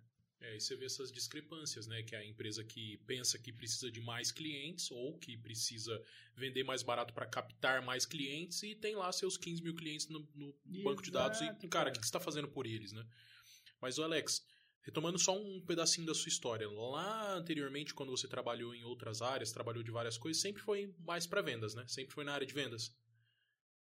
Sim. E, e... Sempre foi o, de, o relacionamento com, com, com o cliente. Com o cliente. É legal você, falar isso, que a gente até participou por um, de um podcast de um vendedor que veio aqui é, dar uma aula pra gente de vendas. Ele falava que vendas é o braço que conecta, que toca o seu cliente, né? Então é relacionamento com, com a pessoa. E que momento que você percebeu que assim cara, a venda ela tá atrelada ao marketing, eu preciso me especializar ou preciso é, me capacitar no marketing para estar tá preparado para receber meu cliente e entender a necessidade dele. Teve algum momento da, da sua carreira que você percebeu isso e que você falou assim, putz, o marketing tá, é a chave do negócio aqui para eu poder fazer rodar essa venda? Então, de verdade, Léo, é, aí eu devo, eu acho que eu nunca falei isso desse jeito, mas eu devo ao meu pai. É, Teve uma, uma vez que eu fui cortar uma carne lá no açougue, eu era novinho, uns 15 anos, sei lá. E, e quando eu terminei de cortar a carne e tal, embalei e fui entregar para o cliente, meu pai falou: O que, que é isso aí? Eu falei: Ah, a carne que ele pediu. Ele falou: Não, ele não pediu o braço, ele pediu alcatra. Eu falei: Mas é alcatra. Ele falou: Não, não é alcatra. Você não sabe o que é alcatra, vai lá para trás. E eu sabia, porque eu estava fazendo uma coisa que normalmente os açougueiros fazem, né? Com todo respeito a todos os açougueiros que tem, mas eu sei lá de dentro, meu pai é açougueiro, assim que eu estou falando. Então você vende paleta, que é uma peça de carne que parece muito com alcatra, e é mole. Uma carne mole, apesar de ser carne de segunda, do dianteiro, é, é uma carne mole, entendeu? Saborosíssima. Tanto é que quando a gente vai fazer, lá na casa do meu pai, a gente vai fazer viva parmegiana, quando não quer fazer com filé mignon, faz com paleta, porque a carne é saborosa e é mole entendeu? Corta mais grossinho, assim, põe um molinho. Você tá falando isso, eu tô com assim. Eu tô com água na boca, tá quase na hora do jantar. Eu tô sem saber, já deu água na boca. É, e aí o que acontece? Meu pai fez eu devolver, entendeu? Fez cortar, ele fez cortar certo. Então lá atrás eu aprendi que a gente tem que ter um respeito muito grande pelo cliente. E aí você fala assim, puta, não é só vender um produto, entendeu? Vender, Léo, qualquer um vende, cara. Você vende qualquer coisa, o cara precisa de uma caixinha, ele pega e vai e compra. Puta, vender é fácil, entendeu? Vender novamente para o mesmo cliente, que são elas. Vender o seu produto várias vezes para o mesmo cliente é que é, é, que é difícil. E no comércio a gente aprende isso. Entendeu? Porque naquela época você não tinha muitos açougues, tal, mas hoje, como é que o cara tem, vai em determinado lugar comprar alguma coisa? Porque a experiência dele lá é diferenciada. Então, eu sempre, desde aquela época lá, eu já pensava nisso. Meu pai me ensinou isso quando eu tinha 14 anos. Né? Que a experiência do cliente, a confiança que o cliente tem que ter em você, vale muito mais do que o produto em si que você está comprando. Ela ia levar aquele produto, entendeu? Ela ia comer, mas eu não estava sendo, uh, não estava respeitando o meu cliente, não estava sendo honesto com o meu cliente. Entendeu? De repente, se ele entende de carne e vê um nervinho que tem lá na paleta que no alcatra não tem, ele vai se sentir enganado. E vai perder a confiança. Entendeu? Caramba, fui enganado. E uma coisa que a gente não gosta é de ser enganado. A gente não gosta de ser uhum. passado por trouxa, entendeu? Hum. Então, desde aquela época eu já pensava nisso, Léo, que a, a, forma que, é, que eu era atendido era, era muito importante. Tá? Eu achei uma coisa aqui que o, o Gé estava falando, puta, eu não sei como é que eu consegui achar isso aqui, cara. De verdade. Mas eu achei. São alguns dados, esses dados que você estava falando, o, o, o. Por que, que a gente perde um cliente? Né? Você estava uhum. falando sobre isso, uhum. eu acho que uma aula que eu tenho isso. Ó. 1% é por falecimento. Isso é uma pesquisa feita pela revista dos Estados Unidos, chama New Reports. Tá? Então, 3% por mudança de endereço. 5% por amizade com outro profissional ou com outra loja, alguma coisa assim. 9% a gente perde por maiores vantagens oferecidas por concorrentes. Olha, vantagem, uhum. é uma diferença, há uma diferença entre característica e benefício. Então, o cara oferece uma vantagem. Qual que é a vantagem? Aqui você compra a televisão em cinco vezes. Na outra loja você compra em 10 vezes. Vender em 10 vezes é uma vantagem. Tá? Então, mas perde-se só 9% dos negócios por causa disso. 14% por reclamações não atendidas. Então, é, já é um número um pouco mais elevado. Você tem 14% dos clientes que acabam não voltando no seu negócio porque você não atendeu uma reclamação dele. Agora, 65% por falta de habilidade do vendedor. Caramba. Você perde o cliente, 65% dos clientes que são perdidos nos negócios é por falta de habilidade do vendedor. Vê, e, e então, em nenhum momento menciona preço. Não falou preço. Não, não, não, é, não menciona preço. É que a gente é muito focado em preço, cara. Uhum. Verdade. Entendeu? Preço por preço, a gente compra o mais barato, lógico. Só que por que, que, por que, que eu quero um iPhone 12, entendeu? Ou se não, como é que chama o da, da, da Samsung? É o S agora, é o, o 21? Galaxy, o S21, acho, né? É o S21. Por que, que eu quero o S21, entendeu? O, a, a Galaxy tem o A, né? Acho que é. O A20 faz as mesmas coisas, liga, tá, mas é mais rápido. Puta, eu sou um cara da NASA para ter um, um, telefone que me responde imediatamente, entendeu? Porque esses caras criaram um desejo muito grande na gente, cara. É um desejo assim. Eu uso o iPhone desde o 3. Então eu sou um aficionado pelo, pela, pela Apple. Tá? Eu tenho um iPhone 7, cara. Então eu sei, mas, me, mas tem que ser iPhone. Mas é, é por quê? Porque para mim, eu estou conversando com vocês nesse computador aqui, que é uma Apple, tem um outro aqui que é o meu Note, o Apple também, meu celular. Eu gosto muito da Apple, entendeu? Por quê? Porque ela me, me, me, me faz ter um resultado muito bacana no meu trabalho. Uhum. Então, a bateria é diferente, a imagem é diferente. Dentro da consultoria, se, eu, se eles tivessem projetor, eu compraria projetor dele. entendeu? Eu tenho, né? Mas eu tenho isso por quê? Porque esse é o meu trabalho, é a minha ferramenta. A Apple então, é sensacional. A Apple é sensacional como empresa, mas ela chegou num estado agora que você fica na dúvida se você compra um iPhone ou se você compra um Celta. mas sabe o que é? Tem o preço de um carro, celular, cara. É, mas isso é aqui no nosso não. país, né, cara? Mas aí, Léo. mas aí, não, eu concordo com você. Entendeu? É que o desejo faz com que a gente vá atrás né? mesmo, top, nesse, é, top, mesmo nesse preço, quando, é. quando lança, tem fila de espera pra galera. Exatamente. Espera. É, Você sabe por quê? Por causa do planejamento estratégico da empresa. Entendeu? A Apple ela se transformou num produto de desejo. O ano passado, ela chegou a 3 trilhões de dólares. É a empresa mais cara de todos os tempos. Entendeu? Então, no meio da pandemia, no meio da pandemia, foi a empresa que mais valeu em todos os tempos do, do, é, do, da, né? da, nossa né, vivência. Ela tinha um planejamento estratégico baseado num cara que era o Steve Jobs, entendeu? Ele morreu em 2011. Em 2012, ela também foi a empresa que mais valia naquela época, depois da morte dele. Né? Mas eu, eu gosto muito do, dos ensinamentos. Eu tenho muita, muita coisa sobre, sobre, sobre o Jobs e ele falava algumas coisas para os funcionários dele. Né? Tem, eu estou procurando aqui, eu tenho até um livrinho que eu sempre deixo aqui, que eu sempre. Mas eu arrumei aqui, quando eu arrumo, eu perco tudo. é, não viu bagunça. Mas eu. Ele fala assim, ó. Nós não precisamos ser melhores do que ninguém. Nós só precisamos ser diferentes. Então, eu não vou falar para você que o melhor celular é o iPhone. Entendeu? Porque quem gosta do Motorola, ou se não do Samsung, também fala muito bem. Tá? Só que o, não adianta. O, o, Apple ele é diferente. Ele pode não ser melhor que os outros. Entendeu? Então você pega o meu notebook aqui, ele pode até não ser melhor do que um outro que na época valia, custava a mesma coisa. Entendeu? Mas é um, é um equipamento que não me deixa na mão nem a pau. Eu vou falar, eu tenho ele há sete anos. Eu tenho meu, meu computador 2014, cara. Até hoje eu não troquei, não precisei trocar. Uhum. Entendeu? Vai me desculpar, mas é incrível. Eu tenho outros notebooks aqui, é incrível, velho. Sim. Entendeu? Eu tenho, eu tenho esses, esses. Não sei se vocês conhecem. Os mini, né? É, ah, esses, sei. Esses, uhum. Mas você tem isso aqui. Bicho. Nunca vi ninguém que tinha, que tinha isso aí. É? Isso aí eu só vi em foto. Então, eu tenho, eu tenho uns aqui, porque a gente né, tem a nossa agência. Mas é isso, isso aqui é um computador da Apple. Isso aqui é uma CPU da Apple. Cara, é não. Isso aqui, ó, esse, se eu não me engano, aqui é 2000 e... 2011. 2011. Ele funciona, se eu ligo, eu, eu uso um outro aqui é dele. Você liga, ele funciona, dá a impressão que ele é zero, cara.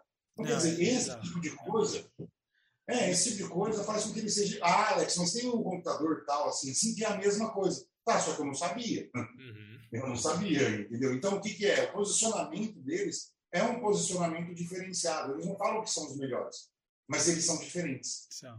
É, eu estou falando isso porque é o que a gente tem que fazer no nosso negócio, sabe, Léo? Yes. A gente não precisa ser melhor que ninguém.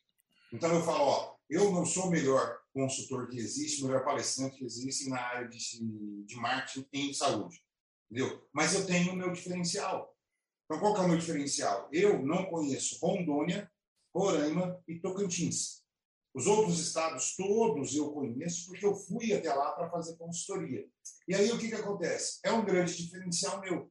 Eu não sou melhor que ninguém. Tem gente aí que é muito melhor tecnicamente que eu, tem muito mais conhecimento técnico que eu. Só que eu posso conversar com você, eu sei como é o mercado lá em Macapá, entendeu? Eu sei como é o mercado lá em Rio Branco, eu sei como, como funciona lá em Porto Alegre, eu sei como é aqui em São Paulo, eu sei como é em Salvador, Entendeu? Então, eu tenho um conhecimento de campo muito grande na minha área. Isso é um grande diferencial. Sou melhor do que outras pessoas por causa disso? Não. Sou melhor que ninguém. Mas eu sou diferenciado nisso. Então, quando eu começo minhas aulas ou a consultoria, eu sempre tento mostrar isso. Primeiro, não sou dentista e nem médico. Então, os caras ficam meio assim. Aí eu começo a conversar com eles, eu falo na mesma linguagem. Entendeu? E com uma simplicidade muito tranquila. Não, eu, eu falo sobre um tipo de procedimento, uma coisa ou outra. Então, essa é uma qualidade minha também, um diferencial meu. Eu tenho um conhecimento técnico sobre o que eles produzem muito grande. Entendeu? Então, eu fico assistindo, assisto aqui para isso, eu assisto aula. Puta, por que você vai um dia antes lá para Floripa, para ficar na praia? Né? Não, não fui para ficar na praia. Dois dias depois eu fiquei. Mas um dia antes eu não fui. eu não fui.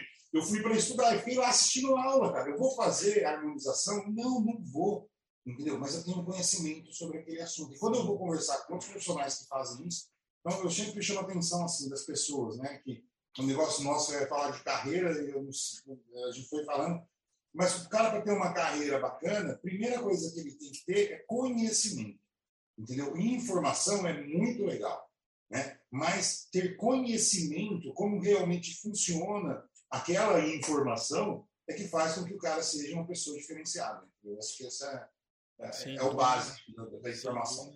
independente da área que você procure. Né? Sem dúvida Independente da área. É, independente da área que você procure.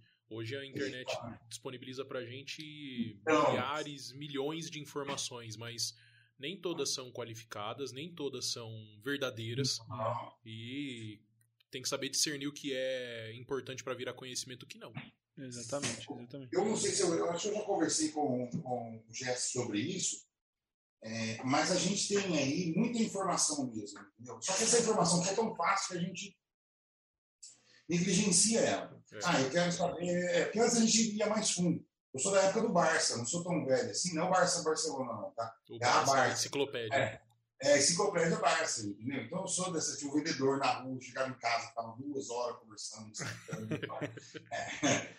Então, é, quando eu ia fazer pesquisa, a gente fazia pesquisa lá. E para achar o que você queria, você passava por um monte de outras coisas. Sim. E aquilo ia entrando na nossa cabeça, aquela informação ia entrando, querendo ou não. Até você chegar num determinado ponto ali que você achava uma, aquele tema que você queria. Hum. Para você achar a informação que você queria naquele tema, você tinha que ler um monte de coisa. Sim. Isso se transformava em conhecimento, cara. Hoje, você vai direto no ponto lá. Eu, me preocupa isso. ir direto no ponto. Ah, eu quero saber o que é, sei lá, açúcar. Pum, aí vai direto no açúcar. Entendeu? Você fala, açúcar. Não, não, não, Isso é uma informação. A informação está muito rápida, mas e o conhecimento? Entendeu? O que que, e o que, que isso pode trazer assim, de bom ou de ruim? Dizem que essa geração de agora vai ser a primeira geração que vai ser mais burra que os pais. Caramba, velho. Você não sabe, é, não. É, é, a primeira é geração, geração que veio depois da minha, essa daí. É. não, mas é mesmo. Não, mas é verdade, entendeu? Vai ser uma geração assim, que é muito paparicada, que é muito. Ai, tadinho, tadinha, ai, deixa ele, deixa não sei o que, tarari, tarará. E tem tudo e na mão, ter... né? Tem tudo fácil. É tudo. Tudo fácil, cara. Muito fácil. Assim, vou fazer, ah, tem lição de casa. Peraí que eu te ajudo a fazer. Puta, quando que teu pai te ajudou a fazer lição de casa? Entendeu? Quando que tua mãe te ajudou a fazer lição de casa? De verdade, pensa nisso. Uhum. Meus e cobravam da gente. Já fez a lição? Se não fizer a lição, não vai jogar bola. Se não fizer a lição, não vai assistir televisão. Nossa, tadinho, tadinho porque hoje nós estamos aqui conversando, né, com, com, é, né, com conhecimento legal, né, não somos nenhum estudiosos, a gente não, não fez Harvard, não fizemos nada disso, mas a gente consegue levar uma conversa aqui que já está há uma hora e já vai estar setada já. É, sem dúvida nenhuma. É, é impressionante, entendeu? Agora, será que a próxima geração vai fazer isso? Vai conseguir é. fazer isso? É, isso é muito verdade, cara. Eu acho que a, a, a, facilidade que a tecnologia trouxe, ao mesmo tempo, trouxe desafios que as pessoas ainda estão aprendendo a lidar. Esse lance da informação é muito louco, né? Porque é, é igual você para para analisar, por exemplo, o princípio de funcionamento do Google mesmo, que é uma ferramenta extremamente usada ele na verdade ele usa aquilo como repetição. Se as pessoas começam a colocar informação dentro dele de um determinado assunto, ele torna meio que aquilo como se fosse uma verdade sobre aquele assunto. Então, tem muitas pessoas colocando, ah, sei lá, o açúcar faz mal para o organismo da pessoa. E várias pessoas colocam esse tipo de informação lá dentro. Quando alguém vai pesquisar, já vem de cara aquilo. Então, essa informação, tipo assim, o açúcar faz mal para as pessoas. Então, é, a gente mesmo rindo, sabe utiliza e ajuda. Eu vou te falar porque eu tô rindo. Eu tenho uma série que eu assisti na Netflix que chama Grace e Frank, que é com a Jane Fonda. É, é, é série de velho. Série de velho. É, série de velho. É. Aí, tem uma hora lá que o, o, filho de uma delas vai conversar com o pai. E eles falam, não sei se é sobre ovo ou sobre tomate. E é exatamente isso, entendeu? Ele pega o celular, ovo, peraí, deixa eu ver se você pode comer ovo. Não, ovo está fazendo mal. Não, não, não, peraí, peraí, peraí. Não, mentira, tá, tá, tá fazendo, agora tá bem. Não, ovo tá, tá, tá. Foi isso, ele já tava, você lembra disso? É igual tomate, tomate e ovo passou por isso. Tomate é cancerígeno, tomate é bom. Tomate não é bom para o rim, né? Tomate é bom. Agora, deixa eu ver se come. Não, tomate agora é bom. Agora é, é bom. Tá bom. O ovo, o ovo é a mesma coisa. E o tomate o é o mesmo, né? Vários, o óleo e o tomate é o mesmo era o óleo de soja, o óleo de girassol, o óleo de não sei o que. Agora é a banha. Banha é a melhor coisa. Agora tem que cozinhar com é. todo mundo cozinhar com banha, porque o óleo todos fazem mal. É. Não, e é, Pô, você pegava antes, falar que conservar alimento na banha, o nego ficava doido, Fica né? Doido. Como é que os antigos faziam? Conservava alimento na banha, que você... agora já muda agora a história. Mudou, agora já vende até banha no mercado. Na latinha. O Léo falou. Não, e olha como é que a informação é muito louca. O Léo falou aí negócio de, de, de óleo, né? Eu estava passando hoje e falou assim: todas as mentiras sobre óleo de girassol. Sabe o que eu fiz? Hum. Eu ignorei, eu nem vi. é, bicho, que vai falar mal do óleo de girassol? Daquela informação, será que aquela informação está correta mesmo? Você, Exato. Puta, agora vai me falar mal de, é vai me falar mal de óleo de girassol, cara. Todas as mentiras que falaram sobre óleo de girassol, eu nem li. Entendeu? É bizarro. Porque sempre, é, é, é, o problema da informação. Será que a informação é correta mesmo? Aí eu vejo aquilo. Você acha que eu vou pesquisar sobre óleo de girassol? Para saber se é bom ou não? Eu não vou. é, eu não vou. Então, eu prefiro não ter essa informação, porque de repente ela é equivocada. E eu crio uma, um pensamento em cima disso. Então o negócio está muito louco. Mas a gente não pode falar que não tem a informação para poder sim, conhecer. Sim, hoje tem. Hoje tem muito. É o. Bicho. Você imagina se eu fosse dar uma aula de geografia. Na minha época, você via as, as, pirâmides num desenho no livro, não era foto, era desenho. É. Entendeu? Então eu imaginava como era. Hoje você hoje pega um telão e consegue ir lá. Você vai lá. É. Se você aula de geografia hoje, cara, ia ser uma das aulas mais loucas do mundo, entendeu? É, você consegue fazer coisas que na nossa época a gente não conseguia fazer. É, então, você não vê que a gente aproveitando disso. Hoje isso facilitou mesmo. Mas, é, voltando um pouquinho, o Alex, é, eu queria só entender onde que nesse universo de vocês, né, nessa parte de saúde e tudo mais, entra esse coach de desempenho que você faz essa parte de o que seria esse coach de desempenho? Porque é uma coisa que me despertou uma certa curiosidade porque não é uma coisa comum de se ouvir né? A gente fala é comum falar sobre coach mas um coach que a gente entende mais geral que é o coach aquele cara que te ensina te faz alguma coisa que é o comum que a gente conhece mas o que, que é esse coach de desempenho é, eu não costumo muito defender o, o coach não porque hoje a gente tem é, hoje se fala muito mal de coach ainda, né? Porque é, você faz curso de coach na internet. Né? Você pega lá e assiste meia do Hoje até pastor é coach. É, é exatamente. Mas a, a, a palavra coach está relacionada a isso mesmo, é treinador, pessoas que treinam. Nos Estados Unidos é muito difícil um profissional, qualquer ele que seja, principalmente quando está na área estratégica e gerencial, não ser, é, não contratar um coach para ajudá-lo. Então, 85% dos profissionais americanos de alto nível é, possuem algum tipo de relacionamento com o coach. E como toda profissão, isso é banalizado aqui no Brasil. Entendeu? Você pega na área de saúde, por exemplo, a harmonização hoje já tem curso online. Então, o cara faz um curso no final de semana, no outro está dando aula. Né? Então, é, isso acontece em todas as áreas. O coach, assim, é, como é que eu poderia, como é que eu gosto de explicar? Você tem, eu tenho um profissional da área de saúde que ele é tecnicista. Entendeu? Ele é tec, totalmente tecnicista e ele trabalha como dentista ou como médico.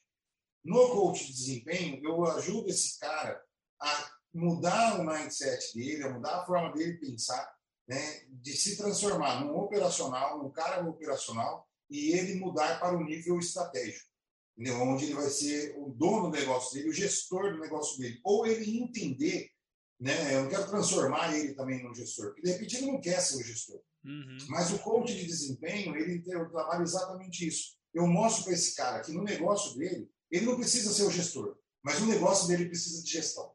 Uhum. Esse é o grande problema dos, dos, dos negócios da área de saúde. Entendeu? Eles acabam negligenciando a gestão né, e acabam perdendo para novos negócios que estão entrando no mercado aí exatamente com esse trabalho focado na gestão da clínica ou do consultório. No coach de desempenho, eu ajudo esses caras a entenderem exatamente isso. Que eles precisam mudar essa forma deles pensarem, né? que a gente aí tem a questão do mindset também, que é outra palavra que as pessoas ficam meio. Mas é, é eu ajudo ele a, a melhorar esse, desenvolver esse mindset, onde ele vai entender que ele pode, inclusive, ficar sentado no mocho dele. Mocho é onde o dentista senta ali, aquela cadeira que o dentista. Uhum. Ele pode sair continuar assim, mas o negócio dele precisa de gestão. Ah, Alex, mas nesse momento, então, eu quero ser o gestor. Aí eu entro com o coach de desempenho também. Eu ajudo Legal. ele a sair da, da, da, parte tecnicista entendeu? Para ir para a parte de empreendedorismo, de empresário e de gestor. Né? Então, que são três coisas diferentes também. O cara que é empresário, o cara que é empreendedor e o cara que é gestor. Então, eu ajudo ele a desenvolver esse lado aí, entendeu, Jess? Ou ele entender que esse lado existe. Tá? Uhum. Não faço ninguém ficar passando em cima de brasa, não tem meditação, não tem nada disso. Uhum. Ah, é, é. desenvolvimento mesmo, não tem nada de, de, de isso aí. Não que eu não acredite nisso que eu acabei de falar para vocês. Né? Mas sou formado pela, pelo IBC, o IBC é uma das maiores escolas que tem no Brasil, né? uma das melhores do mundo, inclusive, que é do Zé Roberto Marques. Então, é, tem o IBC, o SBC e o Método CIS, que é do, do Paulo Vieira. São as três melhores escolas que tem no Brasil. São caras muito bons, muito bons. Entendeu? E tem uma estrutura muito legal. Eu fiz aí, é, é bastante tempo. Desde mais de 2000 e, é, desde 2014 que eu, que eu venho estudando coach, eu trabalho com isso também, mas eu não acabo divulgando muito mais por causa disso, né? porque a gente trabalha mais nos nossos clientes, mas também estou à disposição em relação a isso. Show. E, e aproveitando, como que a gente faz para divulgar? Vamos fazer um, pouquinho de divulgação, né? Como que ah, os, os, potenciais clientes fazem para se conectar com, com vocês, né, da Altera? É, onde vocês estão disponíveis? Como que vocês atendem? Estão nas redes sociais? Tem website? Tem o nosso, tem o nosso site www.altera n de Maria K de Kátia, tem Kátia que escreve com você, e testatu.com.br. alteramkt.com.br, que é do, do Altera MKT de marketing. No Insta é Altera Marketing, tá? arroba Altera Marketing, e no, no Face a mesma coisa. O meu é Alex Underline Martiniano. Tá? Eu tenho lá os, os artigos que a gente faz, algumas coisas bem legais em relação a isso. Os artigos eles servem tanto para a área de saúde, mas eu tenho certeza absoluta que dá para aproveitar para todas as outras áreas também. Eu falo de gestão ali o tempo todo, pelo menos toda segunda ter, terça e quinta, eu costumo colocar algum artigo ali que eu faço sobre esses temas que a gente acabou de, de conversar aqui. Tá? E bola. se você quiser ligar no nosso telefone, 19 98405 1118. Maravilha. Boa. Maravilha. Todos os contatos aí para quem quiser entrar em contato. A gente vai tá deixar tá na descrição também Sim. as informações, né, para o pessoal acessar aí uhum. no YouTube. Para quem quiser conhecer mais o trabalho do Altera, enfim, conhecer mais um pouco do trabalho do Alex, né? E acho que foi um, é foi, foi um, um, episódio muito bacana. A gente foi. aprendeu bastante sobre. Apesar de ser um universo grande, apesar de, um, de ser um nicho específico, mas é um universo que a gente é, enxerga como grande é, e desafiador, né? E a gente aprendeu um pouco como é que faz é, um marketing na área de saúde, como é que desenvolve um planejamento estratégico. A gente espera que vocês que estão nos ouvindo também possa ter aproveitado, absorvido essas informações. E você, se for ligado à área de saúde, obviamente, é, entre em contato com a equipe da Altera para aprender cada vez mais e, de repente, a cuidar do seu negócio ou a aumentar expandir o seu, o seu conhecimento, aumentar o seu desempenho, sem dúvida nenhuma. E acho que é isso. A gente gostaria de agradecer muito a sua participação, Alex, mais uma vez. Obrigado. Obrigado mesmo. Alex. Por aceitar o nosso convite. Acho que foi super interessante você compartilhar esse conhecimento com a gente. Né? Foi muito proveitoso. A gente espera uma nova oportunidade de trazer você, sem dúvida Gostei nenhuma, para para tratar de outros assuntos relacionados à parte de saúde, né? Acho que tem um, um, grande campo aí que a gente pode explorar sem dúvida nenhuma. Com certeza. Obrigadão, viu, Alex? Obrigado por compartilhar a sua história. Obrigado por compartilhar um pouco do seu conhecimento. Esse 1% já que você colocou pra gente dentro desse podcast foi fantástico para as pessoas que estão ouvindo, que estão assistindo também, com certeza. Sem dúvida nenhuma. Que isso, eu que agradeço a vocês, o trabalho de vocês é muito bacana, tenho acompanhado, tenho visto, acho muito legal. E o que vocês precisarem, podem contar comigo, eu estou à disposição, de verdade. Maravilha. Fechado. Pessoal, e não se esqueça de se inscrever no nosso canal, ativar as notificações para receber mais informações. Hoje eu falei bastante. Falou o senhor bastante. ficou bem quietinho hoje. Estou satisfeito. não fiquei quietinho, não, pô. Cara. Começamos um monte aqui, ó. Quanto tempo deu? Uma hora e meia já de podcast, pô. Maravilha. Gente, não se esqueça de ativar as notificações, acompanhar a gente nas redes sociais, no Instagram. Se inscreve aí que dá trabalho, Se inscreve aí que dá trabalho. Sem dúvida nenhuma. A gente agradece. Obrigado, pessoal. Obrigado, pessoal. Boa noite.